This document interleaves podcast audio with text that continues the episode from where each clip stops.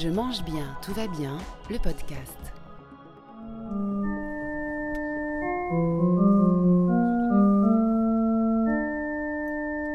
Ces quelques notes ne sont pas jouées au hasard, elles correspondent au son des protéines des pommes. On diffuse des séquences de l'ordre de 5 à 10 minutes par jour, une ou deux fois, voire trois fois par jour.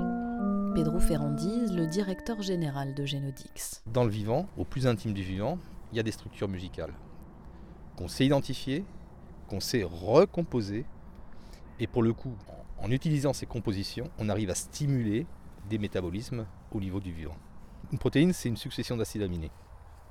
Et à chaque acide aminé correspond une fréquence. La succession de fréquences dans la protéine donne une mélodie. Et c'est vraiment la mélodie qui est signifiante, qui permet de dialoguer avec la plante. Euh, et qui aussi pour nous permet aux organismes de dialoguer entre eux.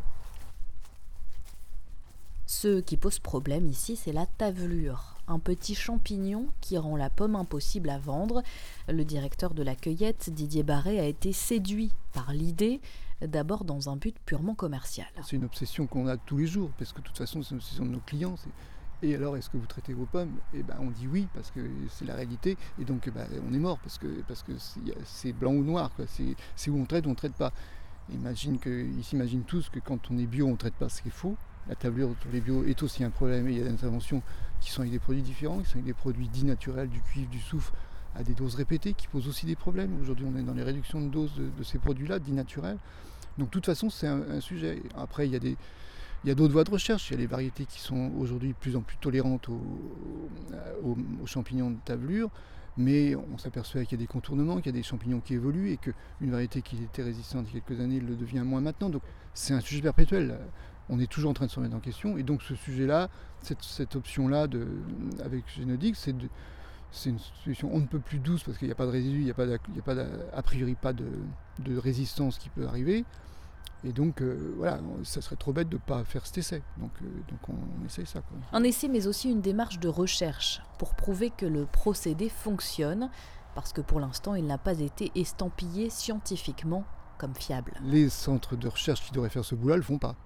Et donc, euh, et donc nous, on se dit, c'est quand même bête de ne pas essayer d'aller dans cette voie-là et puis de, le mesurer. Donc, mais, objectivement, ce n'est pas, notre, pas notre boulot. Euh, ça devrait être l'organisme de recherche qui pourrait, qui valider ce truc-là. Et aujourd'hui, ça se fait pas. Donc, ils sont là à chercher, à courir après des, gens qui sont prêts à tester le sujet. Donc, bah, nous, on dit OK, on va voir c'est comme ça que c'est parti. Pourtant, la découverte de Joël Sternheimer date des années 80. Michel Duhamel, ingénieur et président de Genodix, s'en rappelle. Il a constaté euh, un, effet sur une personne qui était en situation d'anémie, qui lui, il lui manquait des, globules rouges euh, suite à une intervention chirurgicale, et elle a réagi fortement à l'écoute de la mélodie associée à l'hémoglobine, cette molécule particulière, cette protéine.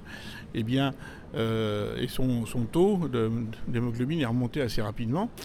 Donc euh, c'est là qu'il s'est dit, mais tiens, il, il, se passe quelque chose, il y a un effet, il faut creuser ça. Et cet effet a été confirmé au fur et à mesure des expériences. On a maintenant euh, plein plein d'expériences qui montrent que lorsqu'on passe à proximité d'un organisme vivant la mélodie correspondant à la structure d'une protéine, et à condition bien sûr que cette protéine soit en phase d'expression, comme on dit, c'est-à-dire qu'il y ait des cellules dans l'organisme qui la fabriquent, qu'on ait besoin. Quoi. eh bien, l'effet de cette fabrication est renforcé. Et on peut mesurer qu'on a davantage de la protéine concernée.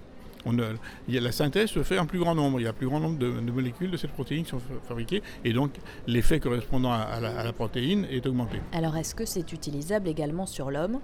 La réponse de Michel Duhamel. Bien sûr, c'est potentiellement utilisable, c'est même utilisé, mais ça n'est pas, euh, ça peut pas être considéré comme une médecine dans la mesure où c'est pas, c'est pas encore passer par les fameux essais cliniques euh, nécessaires pour la validation, si vous voulez.